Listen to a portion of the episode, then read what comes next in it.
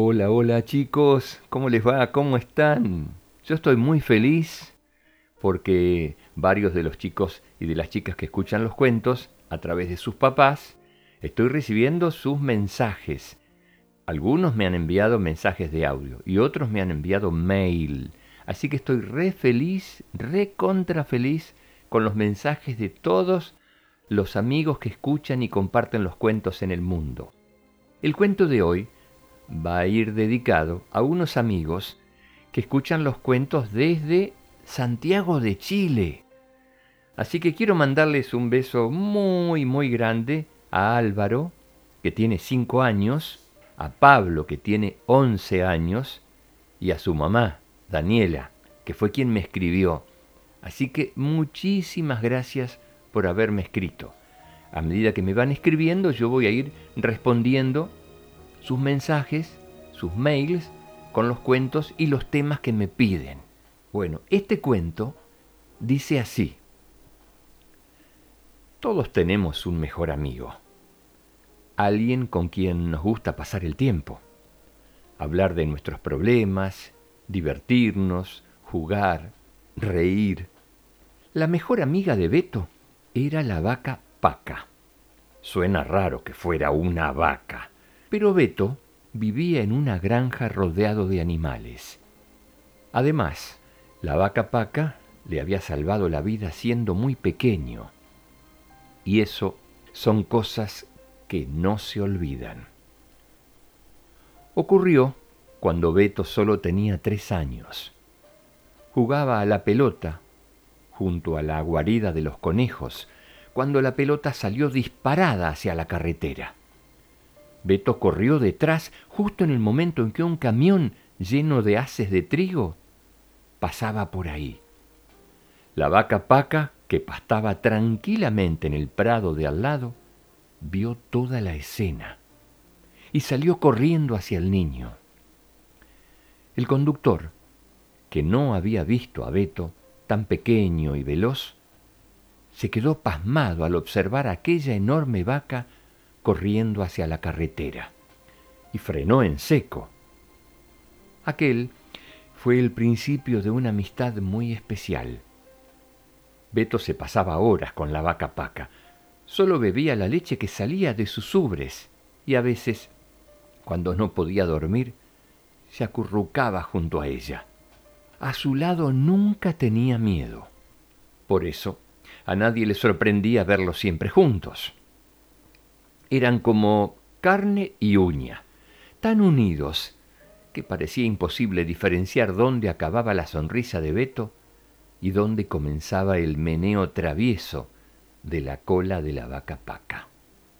Y así fue siempre, hasta que Beto creció y tuvo que ir al colegio. El colegio estaba en la ciudad y era muy grande.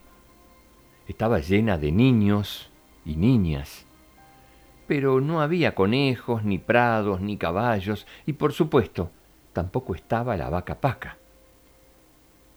¿Por qué no podría llevarse a su amiga al cole, compartir pupitre y jugar juntos en el recreo? Porque es una vaca, Beto, le decía la mamá. Las vacas no van al colegio, ni hacen los deberes. Pero tanto insistió Beto que mamá finalmente accedió. Y Beto fue un día a la escuela montando en su vaca paca. Todos los niños querían tocarla, jugar con ella, beber su leche y subirse a su lomo. Pero tras un rato, la vaca paca se cansó de estar pastando por aquel prado de cemento y decidió sentarse. No se le ocurrió otra cosa que hacerlo justo debajo de unas porterías del campo de fútbol. Con ella de portera ganaremos todos los partidos, exclamó entusiasmado Beto. Pero el equipo contrario pronto se cansó de jugar con la vaca paca. Esto es injusto. Queremos una portera de nuestro tamaño. Así gana cualquiera. Esto es trampa. Así que a Beto no le quedó más remedio que convencer a la vaca paca para que se moviera de la portería. Quédate mejor en el pasillo, le dijo, que ahora tengo clase de matemáticas y no puedo atenderte. La vaca Paca obedeció a Beto y se quedó tranquilamente tumbada en el pasillo. Pero al rato empezó a aburrirse de estar ahí sola y comenzó a llamar a sus amigos. Los mugidos de la vaca eran tan fuertes que el maestro Daniel tuvo que parar la clase. ¿Qué es ese escándalo? Así no podemos seguir la clase. Y salió al pasillo a ver qué pasaba. La vaca Paca se puso muy contenta de ver por fin a alguien que le hablaba. Cuando vio al maestro Daniel se puso muy contenta y con todo su cariño le dio un lambetazo a la calva brillante del maestro Daniel. Pero qué asco. Esto es una vergüenza. Llévense a esta vaca a la dirección.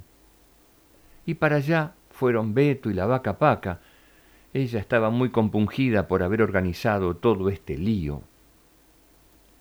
A Carmen, la directora, casi le da un patatús cuando vio a la vaca Paca entrar por la puerta de su despacho.